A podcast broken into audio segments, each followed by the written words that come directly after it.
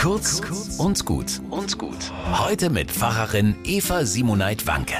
Seit ein paar Tagen lässt mich ein Foto nicht mehr los. Da ist dieses Berggorilla-Baby, das mich direkt anschaut. Zwei kugelrunde, eng stehende Augen, vor Entsetzen und Angst weit aufgerissen.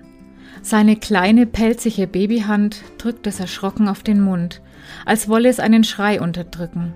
Stumm und eindringlich aber fragen mich seine Augen. Mensch, was machst du denn? Was hast du vor? Lässt du mich am Leben? Ich bin doch wehrlos. Lässt du mir den Raum, den ich brauche? Bitte tu mir nichts. Unwillkürlich schlage auch ich die Hand erschrocken und beschämt vor meinen Mund. Ja, was machen wir da eigentlich?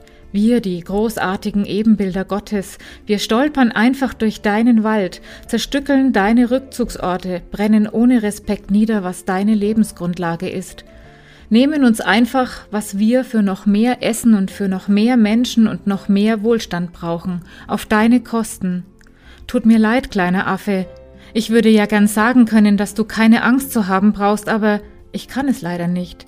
Deine Angst ist berechtigt und du spürst, dass nicht mehr viel Zeit bleibt. Es tut mir so leid. Ob ich noch was ändern kann? Ich will es versuchen, versprochen. Heute ist Erntedankfest. Nach der Dürre in diesem Jahr ein Tag zum Nachdenken und ein Tag, um sich von dem schutzlosen kleinen Berggorilla fragen zu lassen. Was machst du da eigentlich, Mensch?